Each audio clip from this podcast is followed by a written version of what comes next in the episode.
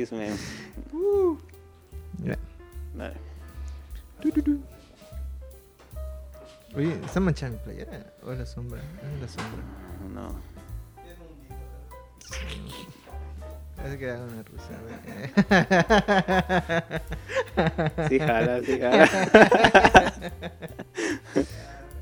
¿Ya está? ¿Ya? ¿Ya? ¿Ya estamos grabando? ¿Ya estamos grabando? Javi, ¿ya está? Perfecto. Es que anda un, un bendito mes sin grabar. Bienvenidos a otro capítulo de Chismearte. Ay, ¿quién está tapando la pantalla? Bienvenidos a otro capítulo de Chismearte. Y el día de hoy dijimos, ching, ya no tenemos a quién entrevistar. Vamos a sacar a, a la primera persona que, veamos en el basurero. Y trajimos hoy a Alan Escalante. Acá, Alan Abrek. ¿Es Abrek? Es Abrek, exacto. Abrek. ¿Por qué Abrek? Eh, son como siglas o... o- tiene como frases escondidas esa madre. Muchos me han dicho que es como de, doble sentido, ¿no? O un anagrama. sí, Pero- suena pero- como doble sentido. No, no, nada. Suena como que andas antojado como lo pensaste. No, no, no antojar. No, no, nada de eso. ¿Qué onda, Alan? ¿Cómo estás? ¿Cómo te encuentras? Más, sí, el primer pendejo. Estaba pasando y me jalaron para, para hacer podcast. 20 minutos de esperé, desgraciado, en la puerta, sí, güey. no. Oye, ¿qué onda? ¿Qué? Cuéntanos, cuéntale al público quién eres, a qué te dedicas, qué haces. Pues hasta donde yo sé, soy pintor, soy artista. De casa, de, Eh, de sí. Brocha Gorda. Se pinta en casas a domicilio. sí, de artista visual, eh, de todo un poco, eh, escultor y todo. Eh, ¿Qué te gusta más, escultura o pintura? Ah, no tengo preferidos, de todo un poco. ¿No? sí. Sí, le entras a todo. Actualmente estoy más metido con la escultura. Ah, ya, sí. Entro a todo. Ah, Nah, no, apunten ahí su número. Nada que ver, nada que ver. Cualquier interesado, interesado, interesade. Y. Oye, ¿qué onda? Cuéntanos ya para empezar, cómo iniciaste tu, tu vida en el mundo de las artes, cómo diste tus primeros pasitos. Ay, mira, pasos. hice este dibujito, un Goku, no sé, güey, cuéntame. Pintaba, ¿cómo se llama? Furros. No, como, los- No, pues eh, eh, hay mucha esa historia de que pintas desde pequeño, ¿no? O sea, Ujú. Todos te dicen, ah, pues desde muy pequeño y parece quien, quien lo hizo desde hace más tiempo, Ajá. ¿no? Que si inicias a los tres años o en la Sí. panza de tu jefa ya estabas grafiteando así su placenta, ¿no? No, en algún momento pedo. como que decidí eh, dedicarme a la pintura. Siempre he pintado de niño, pero no, no le daba importancia, ¿no? Y en algún momento dije, ah, pues creo Ujú. que puedo vivir vendiendo furros o algo por el Chinga. estilo. Ajá. Y, y practiqué, y fue prueba y error, y, me dediqué a esto. ¿Cuántos años tenías cuando empezaste a pintar? A ver, cuéntanos. Ya que estamos en las competencias. ¿Profesionalmente o, o- o- o esa O historia? la de- primera vez que tocaste un pincel en tu vida. No mames, no me acuerdo, güey. ¿Ya, ya llovió? Ya, ya llovió. ¿Ya llovió? ¿Y Tengo- profesionalmente? El dibujo más antiguo que conservo aún, creo que tenía cuatro años. Y era de que le daba cartitas a mis tías, a los parientes, ya sabes. Ah, Ajá. Y una que otra que se acuerda que vivo todavía lo tiene. Se acuerda que vivo. Oye, este.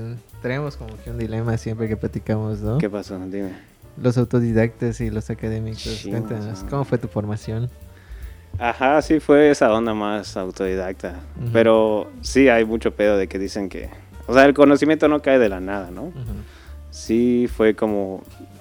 Aprendí leyendo libros, eh, investigando, era mucho... Me gusta más la teoría. O sea, yo antes de hacer algo, eh, investigo mucho de teoría antes de llevarlo a la práctica. Soy, funciono así, no sé, como que ya, ya me tengo acostumbrado.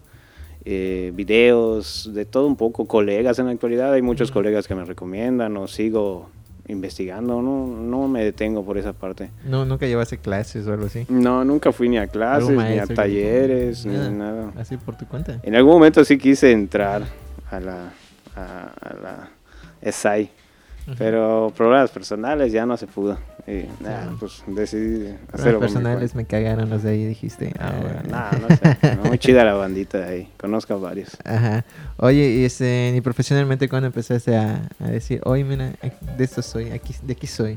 Mi primera expo me ayudó mucho. El, el- o sea, el que como que me ayudó mucho a entrar en el mundo fue el maestro Argaiz. Que igual lo, lo respeto bastante. Eh, él me invitó a una expo, creo que fue en Progreso, de las que hacían las casas de las culturas. Ujú. Y ahí llevé mi primera obra. Ahí conocí a varios, a- al Wicap y todo eso, ahí los conocí. Pero ni nos habíamos tratado, ni nada, de, de vista nada más. Él es el que como que me introdujo poco a poco. Tuve como dos, tres expos en, en las casitas estas de los pueblos. Hasta que expuse en el Museo de la Ciudad con él una expo que se llama Voces que Despiertan en el 2019 más o menos. como- Oye, ¿de tu primera expo cuándo fue? ¿Ya hace cuánto? Hablando de esas de Argaiz, hace como, creo que en el 2016, más o menos 17. Ah, no tiene mucho. Bueno, No. no, relativamente, ¿no? Y no era ni Ajá. siquiera que yo vivía de eso. Ajá, o sea, era tu ocio. era tu- Ajá, era como algo que todavía iba practicando y viendo qué pedo. ¿Cómo- ¿Cómo llegaste a, a decir, no manches, de esto quiero vivir, a esto quiero dedicarme? Tuve como que mi, mi, mi efecto Spider-Man, ¿no? Como mi invento canónico. Tu evento católico. Mi, de católico, mi salto al vacío, ¿no? Eh, en algún momento me senté y tuve esas pláticas conmigo mismo de qué chingado voy a hacer con mi vida, ¿no? Y era muy bueno, muchos me dicen que, eh, que hay algo, ¿no? que, No. como, como decía, hay talento, solo hay que encontrarlo. Hay apoyo, solo falta talento. Solo hay que falta ver en qué. Y pues dije, ah, pues chicas, culo, voy a dedicarme a esto. Al inicio como que quería, o sea, sí hay un- una historia más a trasfondo, ¿no? Como que quería intentar ser artista de cómic y toda esa onda. Ujú. Por eso igual Eres coleccionista de cómic, ¿no? tengo una colección y, y, y me sé muy bien la anatomía por Ujú. eso, porque me la, me la aprendía para igualar poses y toda esa onda. Y vi todo, investigué muy bien sobre el mundo de esa madre, a veces era un pedo o no había tan jóvenes como yo en ese momento para entrar y, y preferí dedicarme a la pintura. La, la verdad está más chingón el arte de ese estilo. La verdad no estoy desmeritando que el arte del cómic no Ujú. se considere como tal, pero la pintura me gusta más. Y, y fue una retrospectiva muy propia y como muy hippie así de qué Ujú. voy a hacer con mi vida. Y decidí apuntar, tirar todo a esta. Pero para ese entonces tú ya estabas así como que fuera en la pintura. ¿No habías experimentado algunas co- otras cosas como escultura o algo así? No, nada. De hecho, ni siquiera había experimentado con el óleo ni nada. Solo fue como de que quiero irme para ese lado. Siento que necesito irme más para ese lado. De hecho, ya después que tomé la decisión, de las últimas veces, de las únicas veces que me, me apoyó mi, mi padre, así que me dio una lana, fui al Artline, recuerdo así bien cagado, ¿no? Compré varios óleos, no tenía ni idea. Sí, más. Y el vato de, de ahí me dijo, mira, con esto va a ser para diluir o este es su medio. Ya, chingón, ¿no? Llego y no sabía ni ¿Cómo qué hacer, güey. Y empecé a experimentar y, y todavía conservo mis primeras obras ahí. No Tardé un madrero y todo. Tus primeras obras no las he visto y no me las has mostrado. Borracho. No, y- te lo muestro. Te lo muestro y te asustas. ¿Y las obras también? Eh, Después. Ajá, sí. Ajá, ¿y qué más? Ah, pues eh, así empiezo. De hecho, me acuerdo que también en ese entonces en Artline estaba muy barato el barro. Me acuerdo que compré un kilo y ¿La cos- pasta das o el barro? No, no, barro? barro, barro. ¿Neta? Sí, estaba muy barato. Habían en bolsas y ahorita ya, ya no hay, solo como en frascos y está carísimo el barro. Y yo todo meco, ¿no? Ni siquiera sabía dónde hornearlo ni nada, pero lo medio lo practiqué. Y también uno que probé en el Fénix, que antes vendían cosas más chidas, era la pasta, eh, esta pasta fría, Mm, una, ¿no? blanca, exacto, y la pasta, la masilla, la que se hornea también, pero es se puede hacer como que en hornitos y esa madre. No sé. La Super Sculpey, una gris. Ah, puro Play-Doh. Ah, está, esa es como, como los que hacen los moldes para juguetes así de Ah. Ajá, ya sé cuál, ajá. Está una madrecita así como 200 varos, pero me acuerdo que lo, lo- lo compré y pues, termina siendo un pinche homero todo cagado. lo metí en un hornito. Ah, funcionó. ¿Y, Y- qué, qué más experimentaste después de eso? O sea, ¿te quedas en esas dos? Eh, se gastó la- el barro. El barro creo que lo terminé tirando porque nunca lo, lo Ujú. horneé. La pasta sí seguí trabajando. Intenté como que vender pendejaditas de esa madre. Pero en ese tiempo todavía tampoco tenía como que una, una Ah. tirada de, de ser estricto conmigo mismo y me Ah, daba mucha pereza. eso. Vamos a tocar ese tema después. Va, eh, y también la otra, la, la Super Scruple, la... No, esa sí la terminé gastando, Ujú. pero ya ni me acuerdo qué hice con esas madres. Y me quedé con el óleo y el acrílico. Y, Directo. y, Ajá. ajá, seguí experimentando. Fíjate que hace poco estaba analizando eso en que me habías comentado. Yo nunca fui de hacer copias de, de artistas, ya ves que Ujú, de les marcan. artistas o cosas así. O sea, sí los estudio, Ajá, pero teori- en teoría nada más. pero réplicas de ellos no. Ajá. A veces sí, eh, bueno, en la, en la, en todo lo que es la teoría sí llegas a leer cómo pintaba o Sí, qué hacía. Eso sí lo llego a aplicar si lo veo. Pero que tú digas ver la obra y copiar, hacer un- una obra como tal, Ujú. no, o sea, réplicas no, no le tiro a eso. Pero sí está chido. Ujú. O sea, y en mis inicios me dice, pintar pura pendejada, era más como un surrealismo todo fumado. Te debo mostrar las obras, ¿no? ¿Cómo, cómo has visto la evolución de tu obra esta, estos cortos 26 años que tienes? Ah, interesante. Creo que aún es muy joven y aún debo ver más en, eh, en dónde llevarlo, qué voy a hacer con eso, o, o con mi vida, o quién sabe. Pero sin llorar, eh. No, más que nada dónde llevarlo, ¿no? Porque pues siempre estoy tratando de abarcar más temas o, o más ideas y todo el pedo. ¿Qué es lo que dirías que reina en tu obra? Es en- ¿Dirías que reina un poquito más el concepto, la técnica? ¿Los equilibras? ¿Tratas de equilibrarlo? Sí, trato de equilibrar todo un poco. A, a veces es... Ah, eres tibio. Momentáneo. eh. es momentáneo, ¿no? Como que a veces quieres que sea más la temática o más la técnica, ya sabes, te quieres ver mamador y dices, ah, pues quiero empastar o, Tú, mamador. o ¿cómo que, pasa? ah, ¿tú crees? No. Ajá. Y no sé, o, o- o el mensaje, ¿no? O quieres un equilibrio de todo, es como venga, la verdad. Sí. No, no tengo algo en especial como para que digas, ay, sí, puta, solo voy a pintar así toda mi vida. ¿Y tú, actualmente, cómo ves tu obra? ¿Qué dirías? No, sí me gusta que le estoy metiendo esto, por ejemplo, la, la mestiza con, con pito que hiciste, ¿no? mestiza con pene. O la de la que me mostraste ese, o sea, las primeras veces que iba al estudio, me mostraste una de un policía con su macana y todo ese pedo. ¿no? Sí, sí, ¿te acuerdas? Solo de la macana, dice. ¿Cómo llegas a ese, a ese concepto, a ese estilo? Dime, cuéntame. ¿Cómo llego? O que, bueno, Pero cuéntame, ¿cómo llegas a ese estilo? ¿Y cómo te identificas usándolo? Pues para empezar, los problemas sociales siempre me han gustado, ¿no? También el pedo de las mestizas siempre ha sido como todos todos los artistas yucatecos creo que en algún momento van a tocar el tema de las mestizas, si es que lo tocan. Ya sea por un encargo o porque quieren recontextualizarla y eso es a donde encajé, ¿no? Como de quiero, quiero pintar una mestiza, pero no lo quiero hacer como todos ya lo hacen y tratar de llevar los ámbitos que ahí están pero son tan comunes que los ignoramos, ya sabes. Sea, hay muchos factores en la mestiza yucateca que son reales, están ahí, están frente a tus ojos, pero no los tomamos en cuenta a la hora de pintarlos. Como problemas de la piel, hace poco eh, estoy tratando de hacer una mestiza que se note mucho eh, esas cosas, como las manchas por el exceso de, del sol y toda la onda. O las cortadas, hay mujeres que como son, bueno, a, a mi abuelo le pasa mucho, ya por la edad Ajá. la cicatrización es, cuartea, es ¿no? diferente, exacto. Y la Ajá. piel a veces es muy brillosa. Entonces, ¿cómo llevas eso a la pintura? Sí. y es algo que es- Que no sea un hiperrealismo. Ah, pero es que incluso yo creo que si lo haces hiperrealista o lo hacen en paste o con otro tipo de técnica, da diferentes resultados. O sea, no va a ser lo mismo, porque también buscas un poco la expresión, Ajá. ¿no? O sea, no solo el, el que sepan que ahí está, sino que también que sea expresivo, que, que tenga algo que digas, verga. Está ahí en la mestiza que tú le compras fruta, pero en la obra te hizo darte cuenta de ese concepto. Ah, Has logrado llegar a ese, a ese punto donde digas, ching, aquí la tengo. Logré dar el mensaje.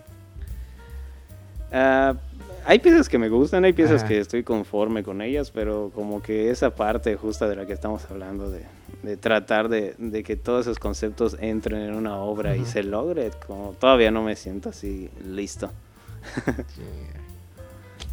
¿Cómo va a ser? ¿Cómo hace? este, cuéntame, bueno, igual, eh, Ajá.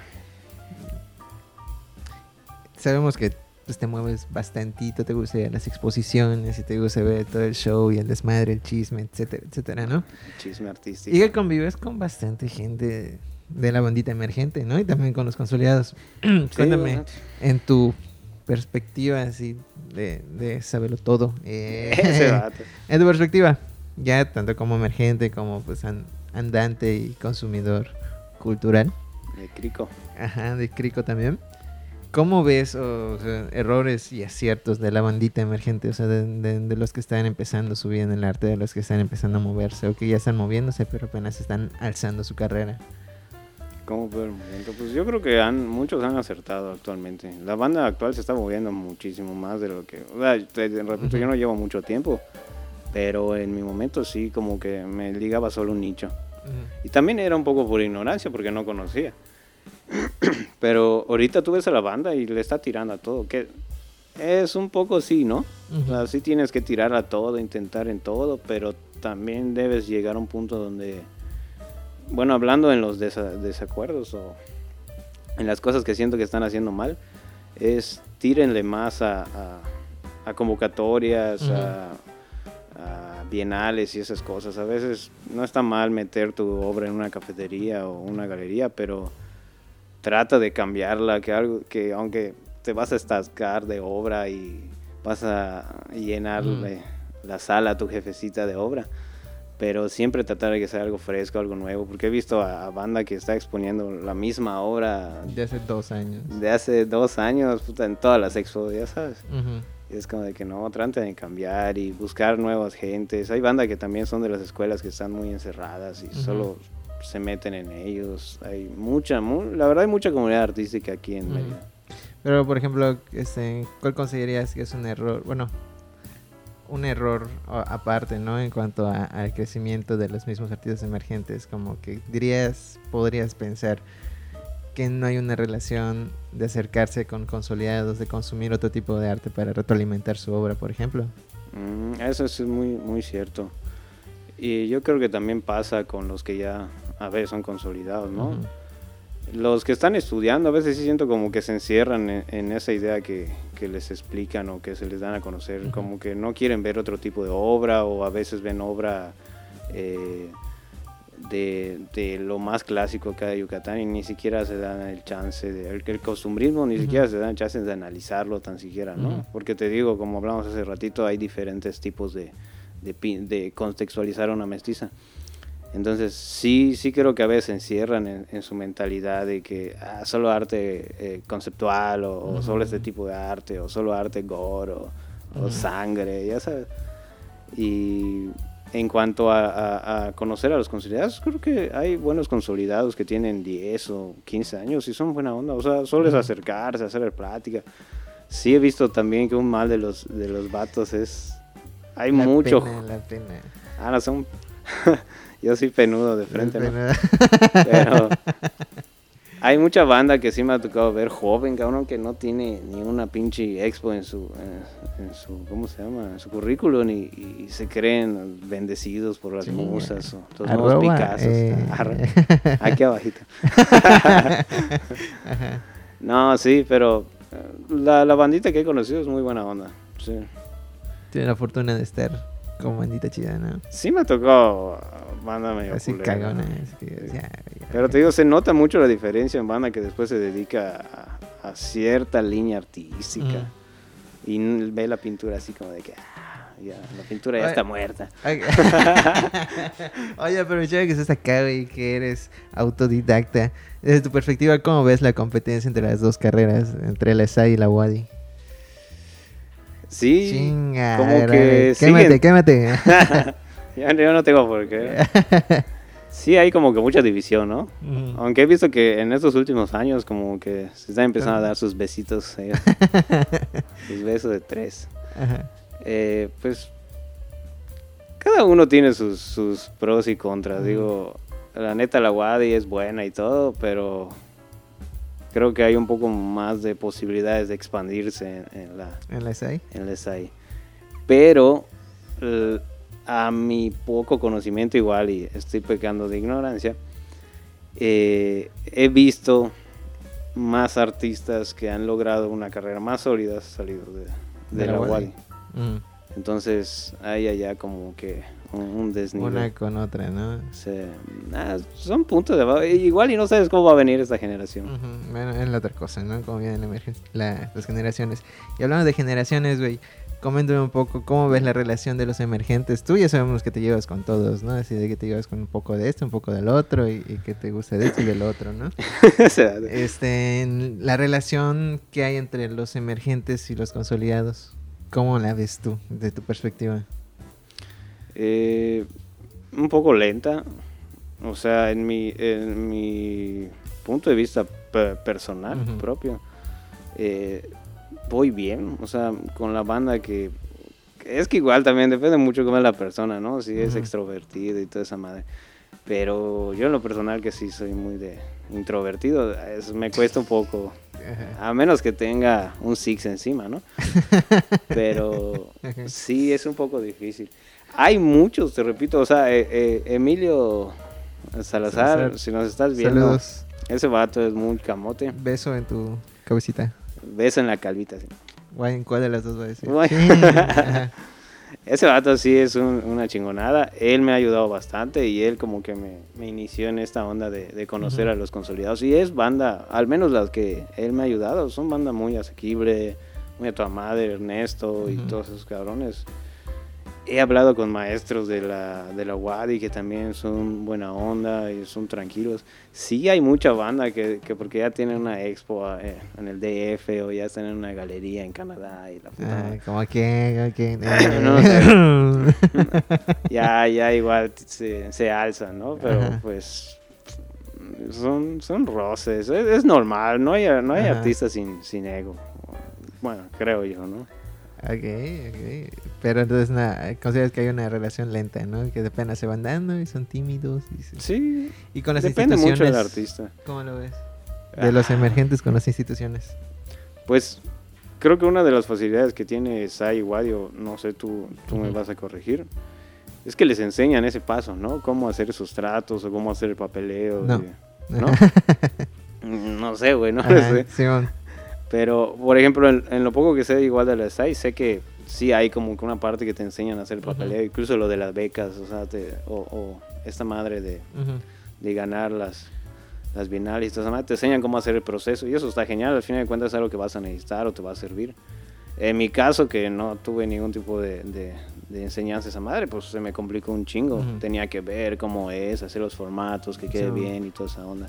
Y yo creo que sí, hay, hay formas de acercamiento. Igual eh, también es- los, los burócratas, cabrón, o sea, son bien mamones. Igual ya quieren que haces una expo, ya quieren que ya tengas sexos en París y en Venecia para que te den el pinche museo de la ciudad, no mames.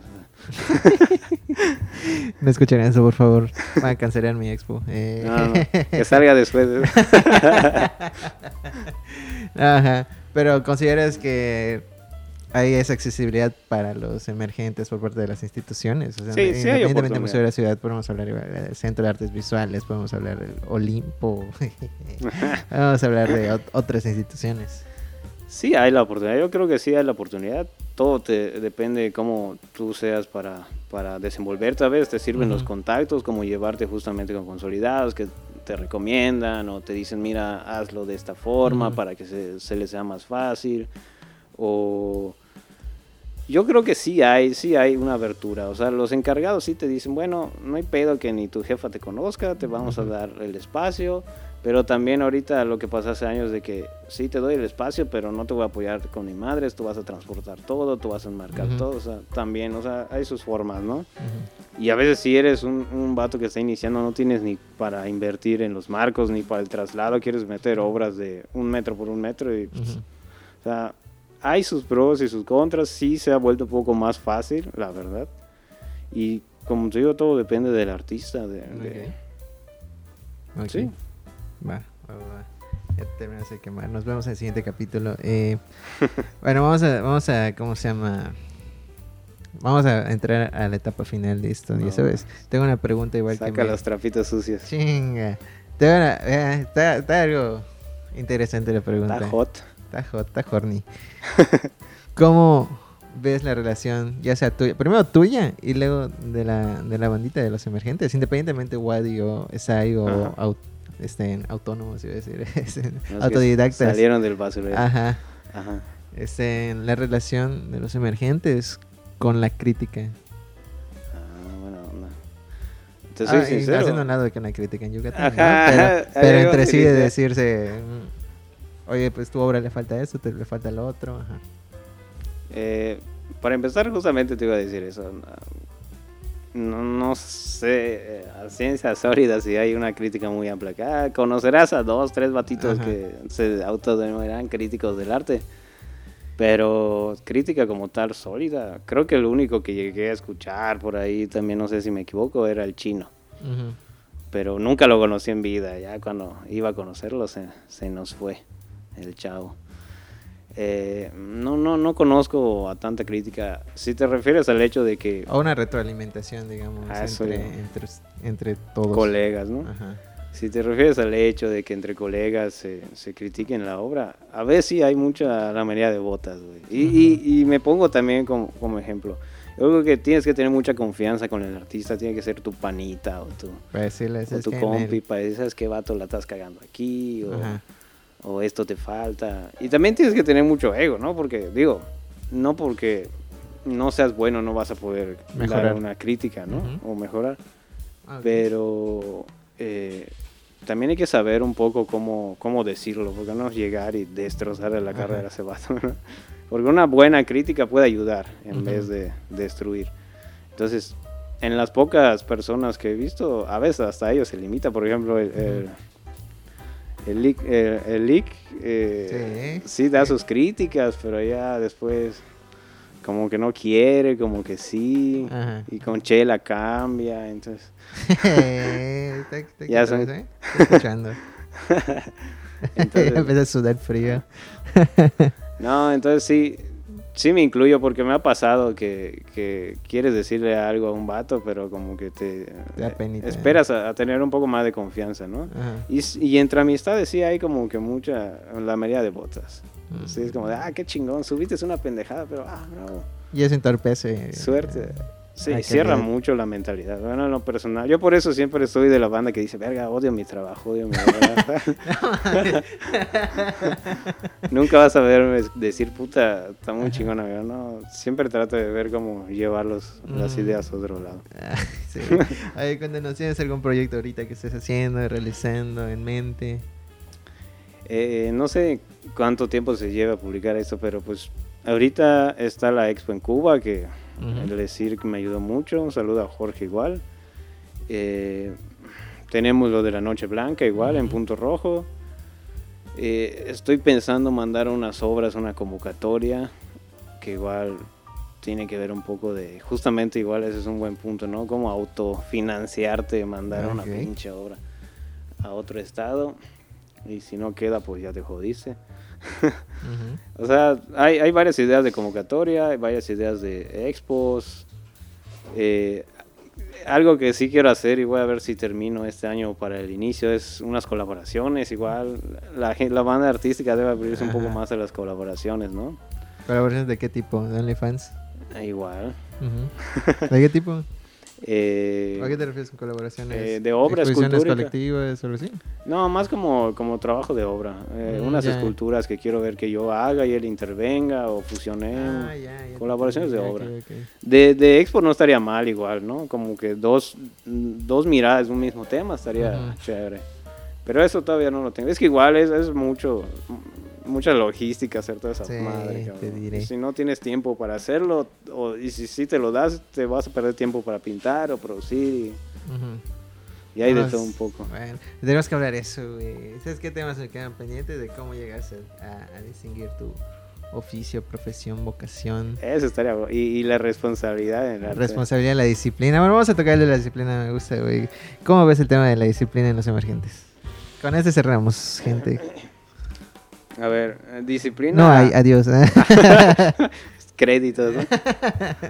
No, disciplina cuanto a producción. en producción y gestiones. Últimamente ellos, nos- los emergentes igual tienen que empezar a gestionar. gestiones a sí mismo. Porque después hay mucha banda que empieza a gestionar. Que no está mal, ¿no? Que sea como que es de gestor o cultural y la chingada. Ah, la madre producción de, en jóvenes disciplina. Hay algunos que sí. Pero es que yo igual siento que son como etapas, ¿no? Porque un ejemplo personal. Cuando yo inicié con, te digo, con Argais y toda la onda. sí tenía, empecé a meterme esa idea de que necesito más obra, necesito más obra y más tiempo para producir y tengo que dejar, quitarme estas madres y empezar a producir, ¿no? Ujú. Entonces eso es un lapso que de huevo vas a tener que cumplir si quieres dedicarte a esto. Y la primera parte es empezar a, a- a tener tus horarios listos y toda esa madre. Y empezar a sacar obras de un tipo de formato. Hay mucha banda que sí produce, que sí tiene obra fresca, nueva, en formatos aceptables como para llevar al lugar.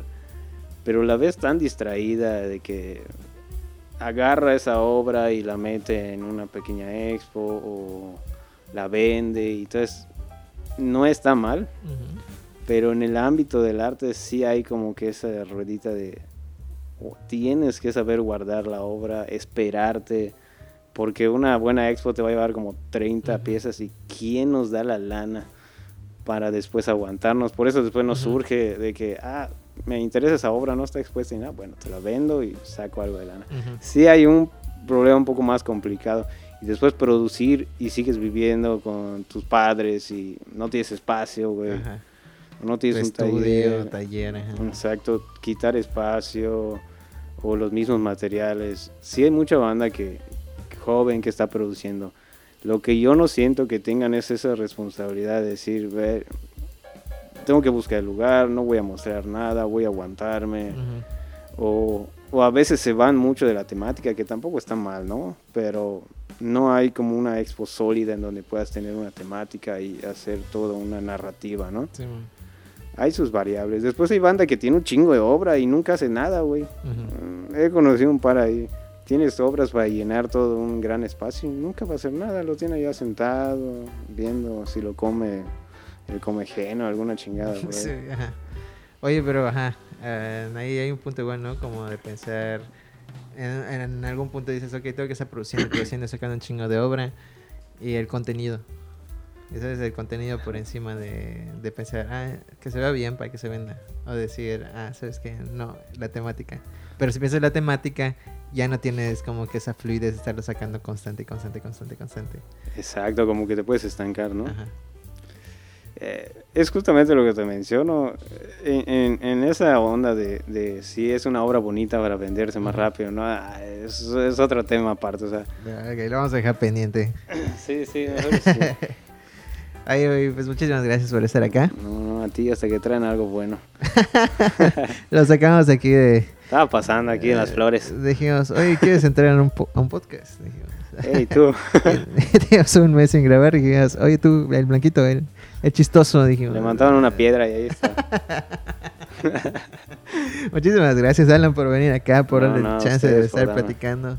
Este honor de estar en este famosísimo podcast. Que ya habías estado aquí como parte del colectivo de Eh, Migrarte. de migrarte, exacto. Ahorita estás como parte de, de ti mismo. Individualmente. Individual. Es que vamos a ir trayendo de a, de a poco a poco a cada uno. Pero bueno, Va, va, estaría Con bueno, tiempo. genial. ¿no? Muchísimas gracias de nuevo por estar acá. No, no, a muchísimas gracias, gente. Ah, estamos, cámara, cámara. Ya estamos. Eh, muchísimas gracias por estar en este capítulo, acompañarnos y nos vemos en el siguiente capítulo de Chismearte. Bye, bye. Adiós. Pinches Santi. Se ha acabado. ¿Cómo viste?